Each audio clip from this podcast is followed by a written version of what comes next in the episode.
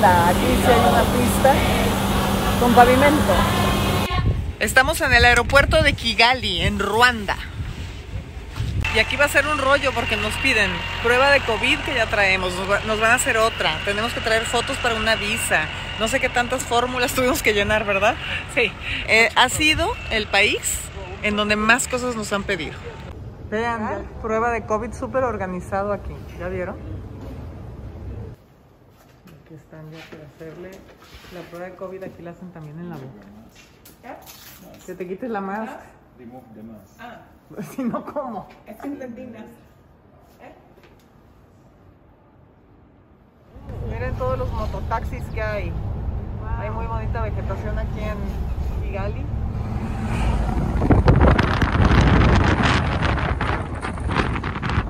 Kigali es la capital de Ruanda. And what do you speak here? We speak Kinyarwanda. Kin what? Kinyarwanda. Kenya, Rwanda. That is our mother tongue. Ah, Yes. So Okay. the, the official Hablan- language in Rwanda is English and French. uy, hablan inglés y francés. También Swahili.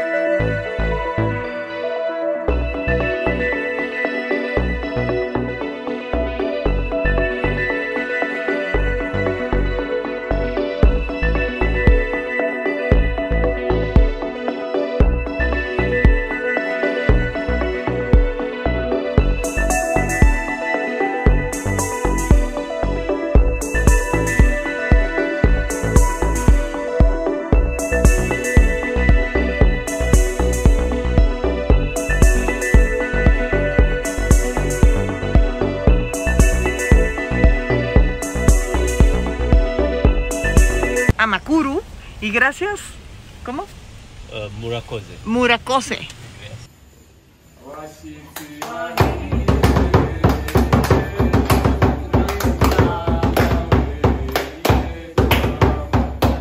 Nos dijeron que tenían una canción de bienvenida para nosotras.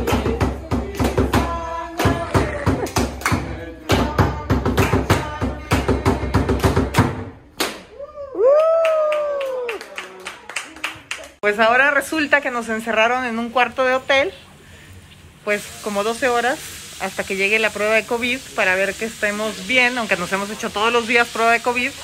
Si no, no podemos salir del cuarto. No nos podemos ir ni a la alberca ni a ningún lado. Estamos encerradas en nuestro cuarto. Ok, aquí.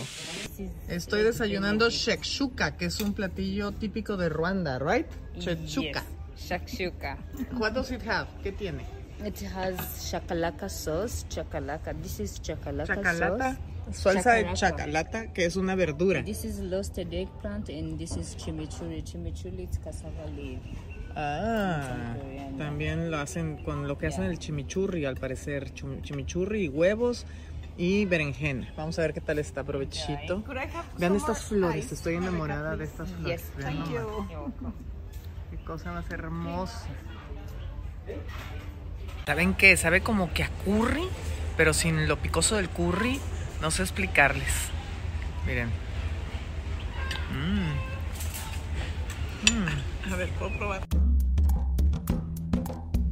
Estamos llegando aquí al memorial del genocidio que, que ocurrió. Fueron 100 días de genocidio, una matanza tremenda. Mataron a más de 1.100.000 personas hace 27 años.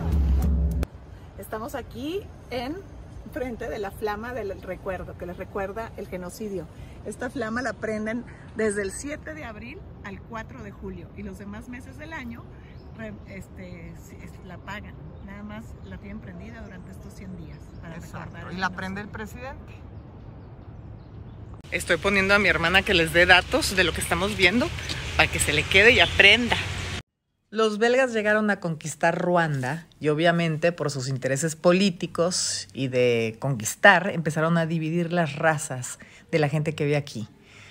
dependiendo sus características físicas y lo que poseían. Apoyados por el gobierno haciéndolo ver normal. Espantoso el genocidio. Los belgas hicieron que las razas se separaran, tres razas, y no saben qué horrible, mataron a todos a machetazos, abusaron de las mujeres. Vean, todo vean lo que dice aquí.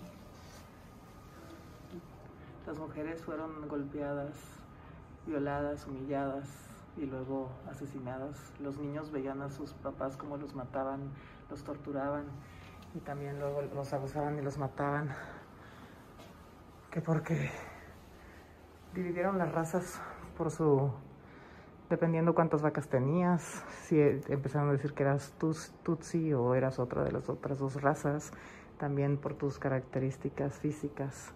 No, qué horror, qué espanto. Los belgas fueron los que empezaron a medirlos por características físicas y si eras de, por ejemplo, si eras alto, eras Tusi y según qué características físicas tuvieras. Y si eras chaparrito y fuerte, eras Hutu. Entonces, ay no, qué horror esa separación de razas, de verdad, qué, qué ocasión. No, esta matanza horrible. Hutus moderados y Tutsis fueron asesinados horriblemente y cruelmente con machetes. Ay no, 100 días de este genocidio espantoso aquí en Ruanda. Los vecinos traicionaban a sus vecinos, los familiares a sus propios familiares. La gente que era católica se fue a refugiar a las iglesias y eso hizo más fácil que los encontraran y los mataran en todas las iglesias, vean. En 100 días mataron desalmadamente a un millón cien mil personas.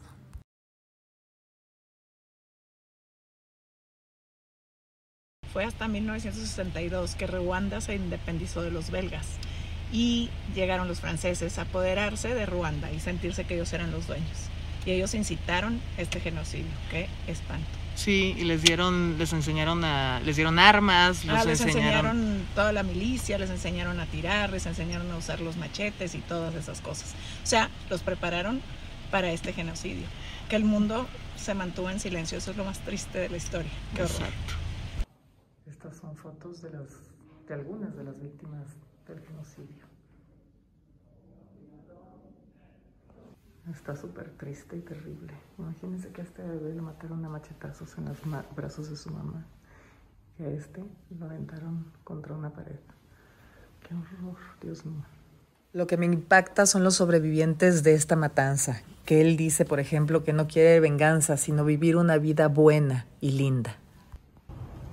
Estos pedazos de cemento, estas placas grandes, son las fosas comunes. Hay como 250 mil personas víctimas del genocidio aquí. Y aún es fecha que muchos de los ruandeses no han pedido disculpas, aunque están avergonzados por lo que hicieron a los Tutsi. Y los perdonaron porque hoy entienden que fueron manejados por un gobierno, que ellos no son así. Lo que más nos dolió fue ver a todos estos niños en el museo, estudiantes llorando. Está bien fuerte. De verdad que qué horror, qué bueno que están haciendo este tipo de, de lugares en donde recuerdas a la gente, no nada más recuerdas, sino que le enseñas al resto del mundo que no está padre dividirnos entre razas, que todos somos uno. Está muy triste la verdad.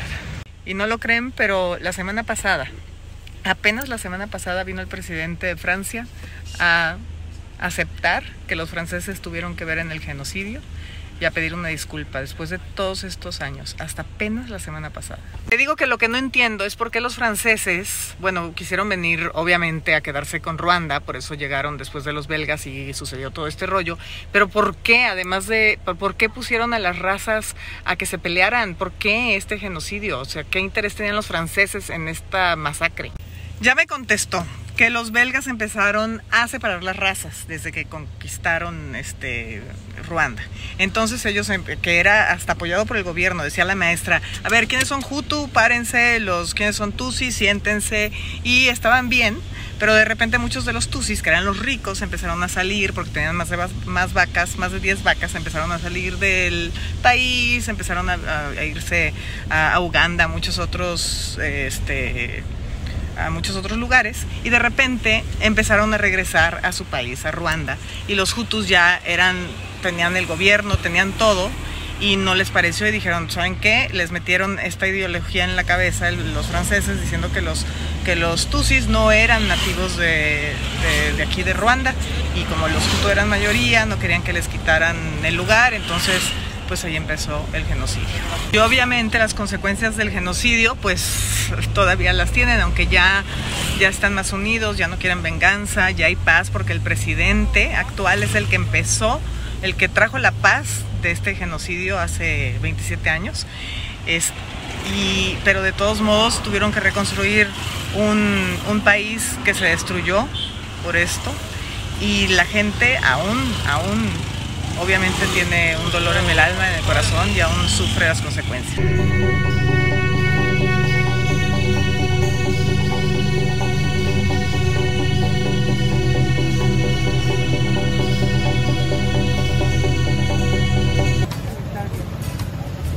Aquí en Ruanda hay galerías de arte, hay muchos artistas locales, les encanta el color. Con mucho, mucho colorido. ya.